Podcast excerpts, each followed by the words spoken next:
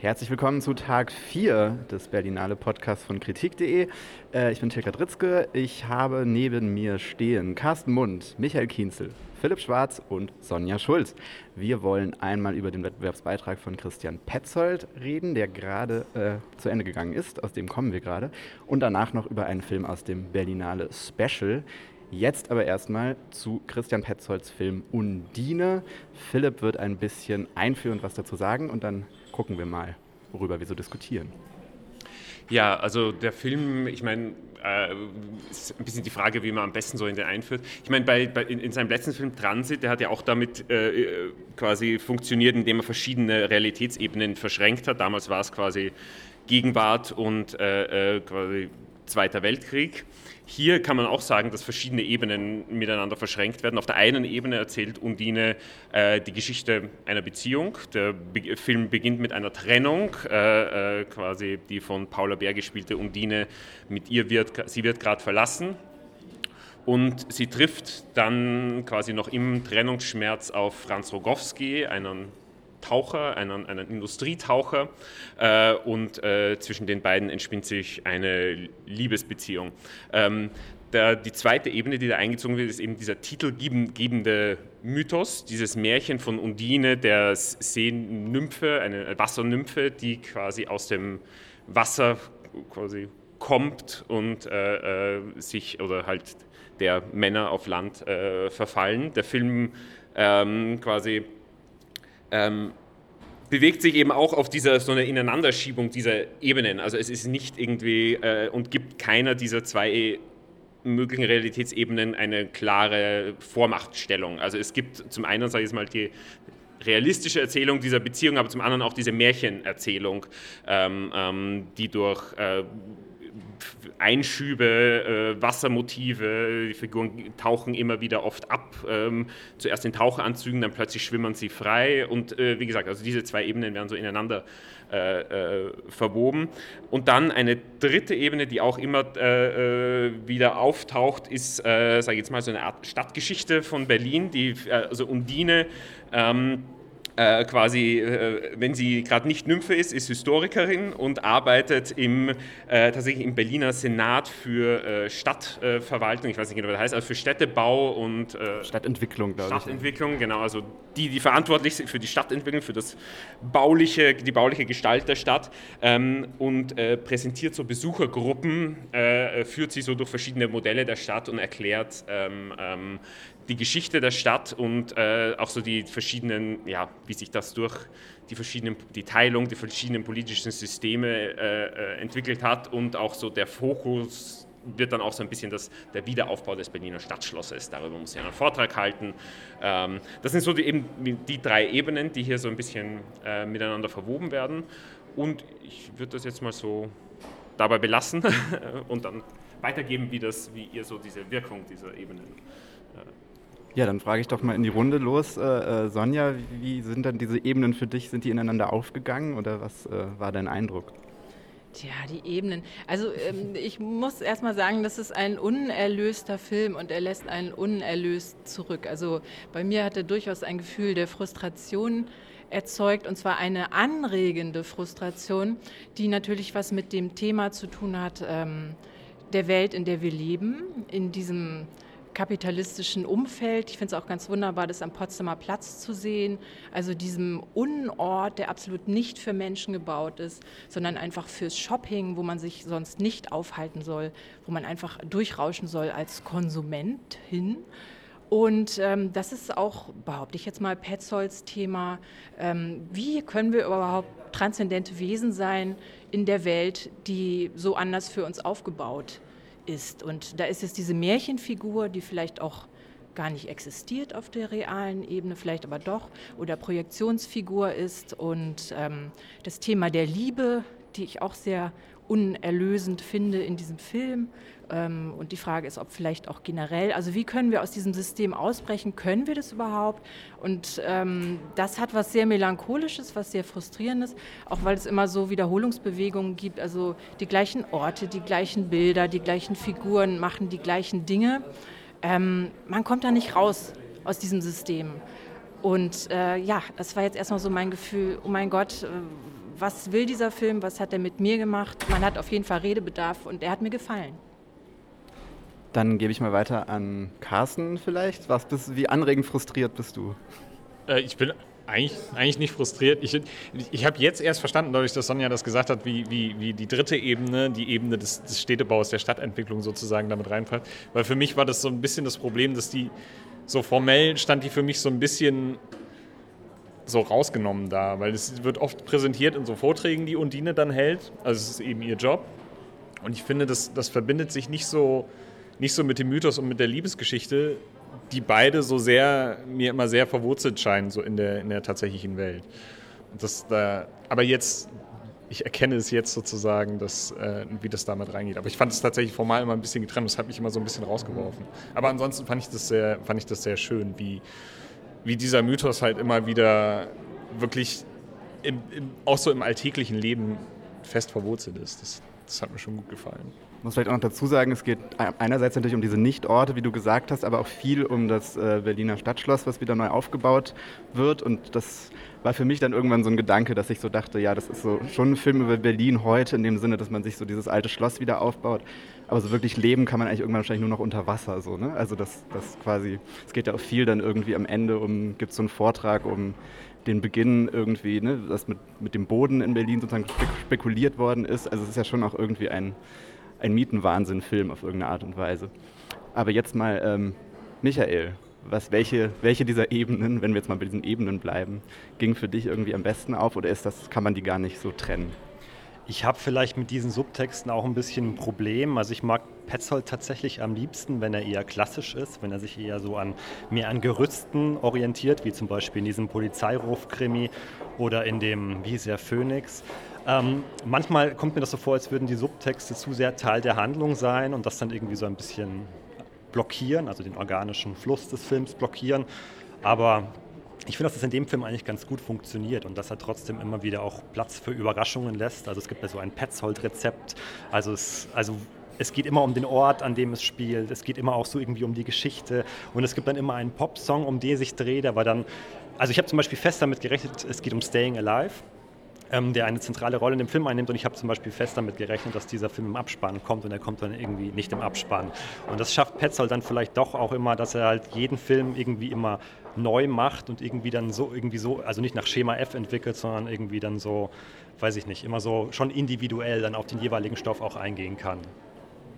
Ja, ich fand ja in dem Fall war es tatsächlich teilweise sowas von quasi in your face zusammengeschaltet, diese beiden Dinge, dass es ja gar nicht irgendwie platter geht. Also es gibt wirklich diese eine Szene, wo sie, äh, also die beiden Liebenden, sie ist die äh, Historikerin und sie trägt diesen Vortrag, übt diesen Vortrag vom nächsten Tag wirklich quasi zu ihm. Also da gibt es wirklich gar, kein, gar keine Trennung mehr zwischen Liebesgeschichte und dieser anderen Ebene. Und das fand für mich sehr, sehr schön funktioniert. Äh, Philipp, du hast jetzt so schön diesen Film eingeführt, aber noch gar nicht so richtig gesagt, äh, wie dir, ihr die gefallen hat. Ja, das ist tatsächlich, tatsächlich ein bisschen schwierig für mich, weil ich nicht genau weiß, ähm, ähm, ja, auf welcher Ebene ich dem Film begegnen soll.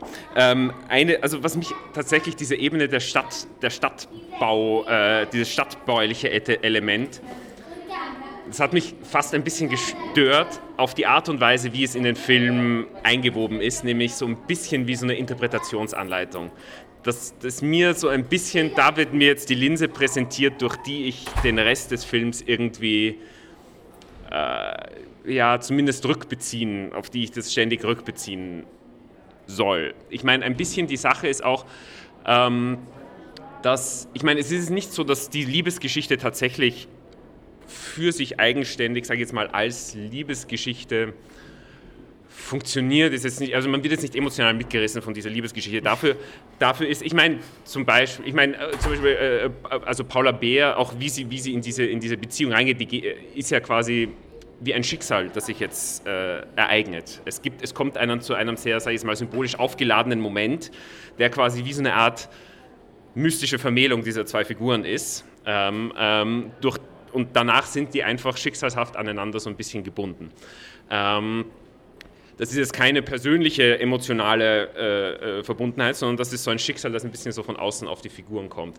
Ähm, das heißt, man sucht auch ein bisschen nach, nach einer äußeren Bedeutsamkeit dieser Geschichte. Ich meine, die, die Geschichte ist auch so ein bisschen, und vielleicht ist es einfach auch die Qualität des Films, auch so sehr wie, wie eben ein Märchen erzählt, im Sinne von, dass so die Figuren, also im Märchen ist es ja oft auch, dass die Figur einfach nur äh, durch ein Substantiv äh, charakterisiert wird. Es gibt das tapfere Schneiderlein und das ist einfach, also das, das wird nicht weiter mit einer Geschichte groß äh, versehen und das hat auch keine in dem Sinn Persönlichkeit, sondern also außer dem, was in seinem Namen drin ist. So.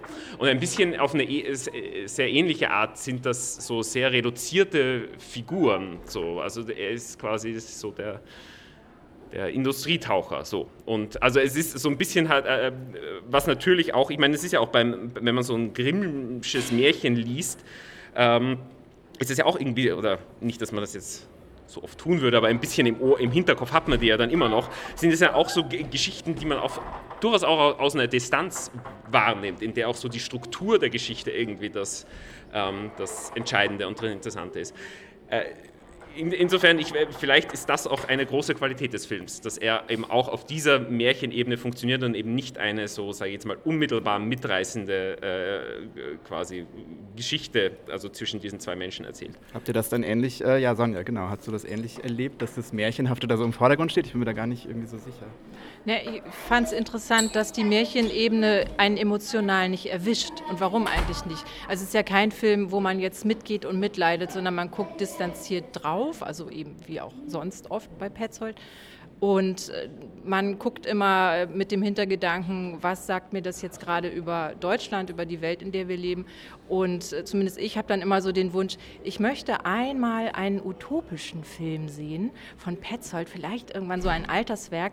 Ähm, was könnte man denn also ab wann auch immer Alterswerk beginnt, blödes Wort, tut mir leid, ab wann oder äh, wie könnte man denn dieses Deutschland, in dem wir leben ähm, und diese, diese Matrix, in der wir leben, tatsächlich einmal durchbrechen und was für Bilder könnte man davon machen, ähm, was für emotionale Stories könnte man davon erzählen. Also ich möchte mal sehen, wie er ausbricht, das würde mich wahnsinnig interessieren. Ist ja vor allem auch deshalb ganz spannend, weil ja die letzten drei Petzold-Filme als so eine Art äh, inoffizielle Trilogie, ich weiß nicht, hat sie irgendwie mal so überschrieben mit Die Liebe vor ähm, totalitären Regimes oder sowas. Mit dem auch sogar Deutschland-Trilogie oder so ähnlich? Stimmt. Weil es gab doch erst den Osten und dann Nee.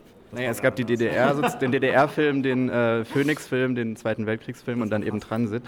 Und jetzt ist es ja so ein bisschen geht um die Gegenwart. Also es geht nicht mehr um historische Regime und sozusagen wie da sich Liebesgeschichten, sondern es ist sozusagen jetzt das Berlin von heute. Ja, genau, aber wie eben auch die Geschichte weggesprengt wurde. Also es gab das Stadtschloss und dann gab es die DDR und den, beziehungsweise dazwischen gab es noch den Nationalsozialismus, dann kommt die Berliner Republik und will alles, was davor gewesen ist, also das Hässliche natürlich, die DDR und den Nationalsozialismus, ausradieren und geht wieder zurück in die Vergangenheit und setzt das Stadtschloss dahin und dann drumherum irgendwie McDonalds und was man so hat, TK Maxx und so. Also ja. Äh, vielleicht noch mal kurz äh, zu dem, ich fand, also mich hat diese, diese, auch die Liebesgeschichte tatsächlich schon irgendwie ein wenig berührt, jetzt nicht in dem unbedingt, was man sieht, aber ich hatte schon das Gefühl, dass man sich dahinter eine sehr realistische und sehr konkrete auch Beziehungsgeschichte denken kann, die da, die ja vielleicht auch der Film so ein bisschen quasi abstrahiert, die es aber irgendwie dann auch gibt. Ich würde das, Philipp hat ja gesagt, dass die Begegnung so eine schicksalhafte Begegnung ist. Und ich finde auch da stimmt eigentlich das, was du sagst, auch. Denn wie, wie Franz Rogowski Paula Bär trifft, also wie, wie sich die beiden treffen, ist im Prinzip, er kommt in ein Café, in dem sie auf jemanden wartet, möchte sie auf einen Café einladen und rudert in dem Moment, wo er es gesagt hat und sie nicht direkt auf ihn reagiert, auch schon wieder zurück und sagt, äh, macht er auch nichts und geht und stolpert währenddessen quasi in ein Aquarium rein. Und das, das ist dann, leitet dann über so dieser eigentlich so sehr prosaische Moment ein, leitet dann über auf das Schicksal, das dann über beide ausgegossen wird, buchstäblich. Und das Kino sozusagen, in das diese Geschichte dann überführt wird. Ja, mich hat die Liebesgeschichte jetzt nicht ganz kalt gelassen und ich finde, das liegt, vor, da ich sehr beruhigt. das liegt vor allem an Franz Rogowski, finde ich, weil er irgendwie so eine, ja wirklich, weil er irgendwie so kindlich, naiv auch die ganze Zeit ist, aufopferungsvoll und irgendwie so eigentlich die meiste Emotion in den Film bringt. Also irgendwie auch so ein Freund ist, den man sich wünscht, der einen die ganze Zeit bestätigt, unterstützt, alles für einen tut und so. Ähm, aber ich finde auch, dass dann manchmal wieder so sehr intellektuell wird und dann wieder so ein bisschen abgetötet wird. Also gerade weil Philipp vorhin auch die Stadtplanung angesprochen hat, das hat mich ein bisschen genervt. Das sind halt wirklich, also er, Christian Petzold hält es nicht für nötig, irgendwann mal diese Udine-Geschichte auch nur anzuschneiden oder irgendwie zu erzählen. Die muss man dann danach auf Wikipedia nachlesen. Aber dafür hört man halt zwei, drei, viermal so trockene Monologe über Städteplanung. Und ja, ich weiß nicht, sowas nervt mich schon ein bisschen. Also bei mir geht es, glaube ich, eher andersrum so, dass ich das Gefühl habe, da steckt, merken wir jetzt ja auch beim Gespräch, immer unglaublich viel drin und man kann auf unglaublich vielen Ebenen sich diesem Film nähern und trotzdem kann ich diesen Film auch gerade ohne irgendwie ein Hintergrundwissen als sozusagen Kinoerlebnis genießen. So, das, das finde ich in, den, in seinen letzten drei, vier Filmen immer extrem gut gelungen. Ich bin da zu sehr am Suchen. Also ich weiß nicht, ich kann mich da den Emotionen nicht ganz hingeben, weil ich immer schauen muss, wie ist das jetzt gemeint oder was könnte, was könnte das jetzt bedeuten. Also ich weiß nicht, ich bin dazu beschäftigt ich meine, ich kann mir, also es ist eben auch so ein bisschen die Schwierigkeit, dass mir auch, ich war auch sehr oft am Suchen, so ein bisschen so, okay, was ist jetzt so der gemeinsame Nenner? Weil ich meine, also so ein bisschen dieser, dieser, dieser Elemente, vor allem irgendwie dieser Rückbezug auf diese Stadt, Stadtbau-Geschichte, äh, weil quasi innerhalb dieser, sag ich jetzt mal, dieser Liebesgeschichte und auch dieser, dieser, dieses Wassermythos quasi diese, diese, diese, dieses Stadtbauelement eigentlich in dem Sinn keine Rolle spielt. So. Das müsste man wirklich als Licht von außen auf diese Elemente so äh, äh, richten. So. Ähm, ja. Aber ist das nicht gerade genau der Punkt, dass sozusagen diese zwei Dinge miteinander verbunden werden über den Film, die halt vorher nichts miteinander zu tun haben? Das ist ja genau der Gegensatz, ähm, dass das Wasser die Architektur und die Struktur zerstören würde, wenn es denn frei fließen dürfte. Aber das ist in dem Film nicht drinnen. Also, dass das Wasser die Struktur zerstört, dass da ein Gegensatz aufgebaut wird zwischen irgendwie äh, einem, einem Chaos. Es wird manchmal so, ich weiß nicht, ob das so der Schlüssel ist, so dass irgendwie gesagt wird, Berlin heißt Sumpf oder trockene Stelle des Sumpfes, dass das irgendwie eine Stadt ist, die dem Wasser abgetrotzt ist und das, wo das Wasser immer noch quasi im Boden lauert. Aber irgendwo das sind so Sachen, die man sich so, okay, kann man sich zurechtlegen, das ist dann der Schlüssel, der das irgendwie alles zusammenbindet, aber okay, dann habe ich das halt zusammengebunden ich glaube, ihr sucht da vielleicht zu sehr nach dem Schlüssel. Also ich glaube, nee, aber, es sind aber, ja Angebote, die... Ja gut, aber was wären sie? Also das ist halt das Problem. Ich suche nach möglichen Angeboten. So. Weil tatsächlich, ich meine, ich habe, weiß nicht, die Industrietauch hat nichts mit der Stadt, also die Industrietauchaktivität hat nicht wirklich was mit dieser Stadtbauaktivität zu tun. So. Auch ihre, wie gesagt, die persönliche Beziehung hat ist, ich meine, klar, sie, sie gehen durch Berlin und irgendwo die Orte spielen so ein bisschen eine Rolle, aber es ist jetzt auch nicht eng, die Ereignisse auf, auf dieser Ebene sind nicht eng an die Struktur der Stadt gebunden, ähm, wo, wie gesagt, wo das so ein bisschen nebeneinander her äh, erzählt wird. Vielleicht quasi, wie gesagt, es ist ein bisschen, tatsächlich auf der Ebene ist es einfach sehr schwer, so direkt nach dem Film darüber zu reden, äh, weil es kann gut sein, dass sich das äh, im Nachhinein noch äh, verbindet. Aber, aber es bleibt halt auch als Idee und als Fremdkörper sichtbar. Das ist schon auch was, was mich gestört hat. Ich weiß nicht, ob du das genauso gemeint hast jetzt. Also es ist halt nichts irgendwie, was sich so aus der Handlung entwickelt oder irgendwie aus den Figuren entwickelt, sondern es ist halt irgendwie so eine von außen herangetragene Idee. Ja, und es ist halt auch nicht also so, dass ich sage, okay, das muss sich alles irgendwie organisch entwickeln, weil das, die organische Entwicklung ist so ein Wert an sich. So. Ja, schon.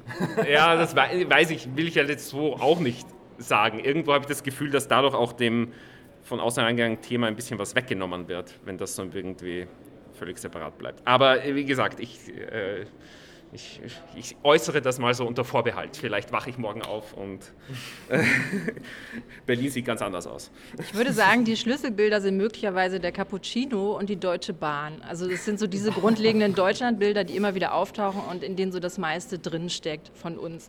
Und da kommen wir nie wieder raus. Ja, das ist wahrscheinlich eine ganz gute Überleitung zum äh, harten Action-Thriller, den wir auch noch besprechen wollen, ähm, aus dem man okay, ich lasse das mit den Überleitungen. Also aus diesem Film seid ihr, Michael und Carsten, rausgekommen irgendwann. Äh, nach, auch. Ach, Philipp auch. Entschuldigung, habe ich das völlig falsch. Habe ich, sogar, hab ich sogar drei Experten jetzt hier stehen. Sonja hat den Film nicht gesehen, deswegen äh, verabschiedet sie sich hier im Hintergrund. Vielen Dank. Tschüss. Ähm, genau, und jetzt habe ich hier drei Experten über den Film Time to Hunt von Yoon Sung-hyun. Ähm, zwei Stunden 15 Minuten. Wer will in diesen Film einführen, Carsten?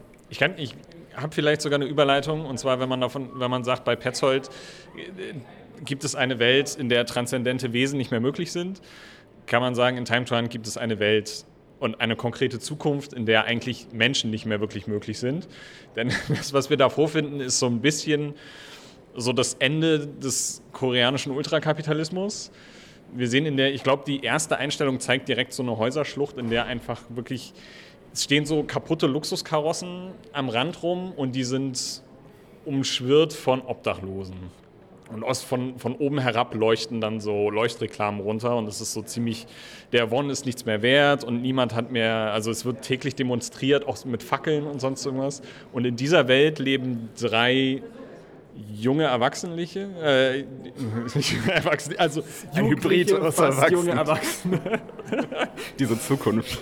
Und, ähm, und einer von denen wird gerade aus dem, aus dem Gefängnis entlassen, seine seine Freunde holen ihn ab und planen dann direkt den nächsten Coup. Und dieser Coup entsteht halt aus einer Hoffnungslosigkeit, dass es in diesem Korea noch irgendwas zu holen gibt. Also es ist und der einzige Ort, an dem es noch was zu holen gibt, und das ist dann der Coup, den, den die drei planen, ist äh, eine illegale Spielhölle. Weil die Banken zu gut gesichert sind, planen sie halt da, diese Spielhölle zu überfallen, bewaffnen sich, führen diesen Heist dann auch durch und dann ist aber sofort klar, auch wenn es gelingt, auf, im ersten Moment ist sofort klar, es gelingt eben nicht. Und dann tritt so ein relativ undefinierter Profikiller auf für die, für die Gangsterbanden, die da ausgeraubt wurden. Und der macht dann Jagd auf sie, dementsprechend der Titel. Beginnt, genau. genau, Time to Hunt. beginnt. Ja, den habe ich jetzt verpasst. Dann frage ich doch erstmal Michael, du beschwerst dich ja häufig, dass es zu wenig Genre-Kino auf Festivals gibt, wie der Berlinale. Hat dieser Film dein Herz erwärmt? Ähm, er hat auf jeden Fall mein Herz ein bisschen erwärmt. Ähm, es ist das koreanische Actionkino, soweit ich es kenne, ist jetzt irgendwie in dem Sinn anders als das Hongkong-Actionkino zum Beispiel, dass jetzt nicht so der Überschwang und die spektakulären Umwege in der Handlung sind, sondern dass es eher sehr straight ist, sehr klar, vielleicht auch so ein bisschen slick. Und das ist der Film alles. Er ist auch irgendwie relativ minimalistisch. Ähm, was ich ganz interessant fand, ähm, war, dass es ist eigentlich erst in der letzten halben Stunde so ein klassischer Actionfilm, in dem es um Verfolgungsjagden geht und Schießereien.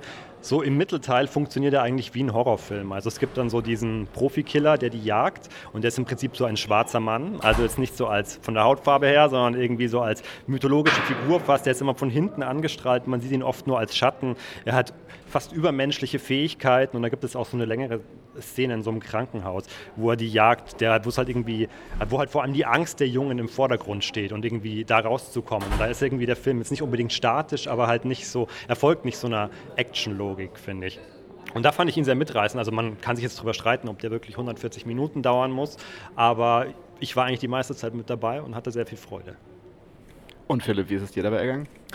Ja, der Film, also es ist tatsächlich so ein bisschen ein Film, wenn man ihn auf so einer reinen Action-Ebene quasi äh, ähm, hat er am Anfang eine, also eine wahnsinnig umwerfende, so auch so durchkomponierte. Es gibt so ganz tolle Momente, der auch so sehr viel mit so kurzen Verzögerungen und quasi das Geballer kann noch nicht losgehen, weil ihnen halt noch der Schweiß in die Augen rinnt. So, äh, das sind halt sehr, also sehr, ähm, ja, auf, ja, faszinierende so Herausgabe, auch so rhythmische äh, so Verschiebungen, die das alles wahnsinnig äh, äh interessant machen.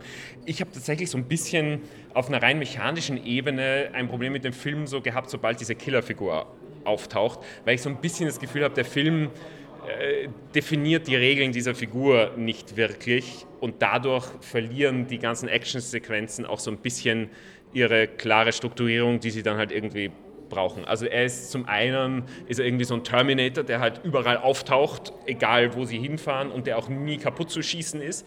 Aber er wird jetzt dann auch nicht mit so einer, also nicht so einer ungreifbaren Aura so. Äh, das finde ich aber schon. Ich finde, dass, ich meine, solche Figuren sind in der Regel entweder extravagant oder es wird auch irgendwie so ein bisschen komisch gebrochen. Und da fand ich es gerade gut, dass sie so ein bisschen abstrakt und eben so mythologisch überhöht bleibt. Aber das Problem ist ja, dass quasi, das ist ja nur ein Element. Der andere Element ist ja eben dieses Jägerelement. Er ist nämlich auch so ein Jäger, der Spaß, der nicht nur vernichten will, sondern der Spaß an der Jagd hat. Ähm, aber dann sich auch nicht verhält wie ein Jäger. Also quasi oft quasi, sage ich jetzt mal, kommt, kommt immer wieder zu, zu, Konfrontationen zwischen den Flüchtenden und dem Jäger quasi.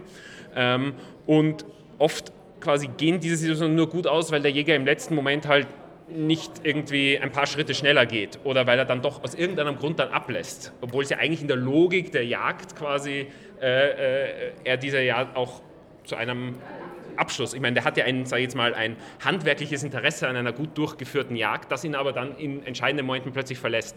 Und da ist so ein bisschen, dadurch sind so für mich so diese auf so einer reinen Action-Mechanik sind diese, diese Szene so ein bisschen auseinandergefallen. Ich finde, es wird aber schon auch angedeutet, dass da eine Portion Sadismus mit reinspielt, weil er ja sogar einmal sagt, also er, er, steht einmal ihnen gegenüber und hält ihnen halt die Knarre ins Gesicht und sagt so, ach nee, lassen wir das doch, ich gebe euch jetzt nochmal fünf Minuten Vorsprung und dann fangen wir nochmal von vorne an. Also dass er irgendwie Freude an der, an der Jagd hat und dass sie ihm irgendwie so einen perversen Kitzel verabreicht, das kriegt man ja schon mit. Aber vielleicht kann Carsten uns kurz äh, aus diesen Details, in die sich die beiden doch jetzt ein bisschen verlieren, wie ich finde, rausholen und äh, die Sache klären, ein für alle Mal.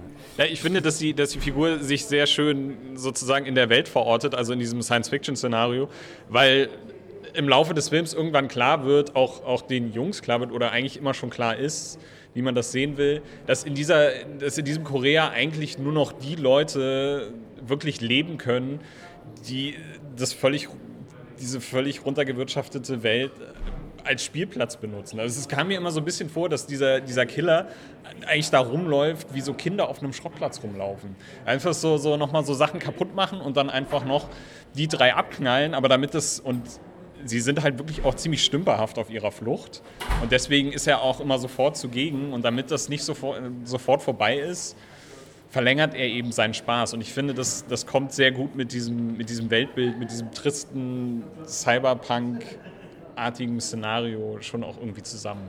Und da, da funktioniert dann für mich diese nicht ganz genau definierte Figur dann doch wieder ganz gut. Interessant ist vielleicht auch, dass Seoul ist es, glaube ich, oder? Die Großstadt, ich die nehme an, das ist immer Dass Seoul am Anfang eigentlich aussieht wie so die Bronx in den 80er Jahren. Ich kenne die Bronx aus den 80er Jahren jetzt nicht, aber so wie man sie in Filmen oft sieht. Und das ist halt auch mit so Hip-Hop-Musik unterlegt die ganze Zeit. Und das ist eigentlich so ganz lustig, weil das irgendwie nichts von Soul hat. Und das sind halt irgendwie auch, ist halt irgendwie auch so ein Wasteland mit so leeren Industriegebäuden und Graffitis. Und ja, das fand ich eigentlich ganz nett.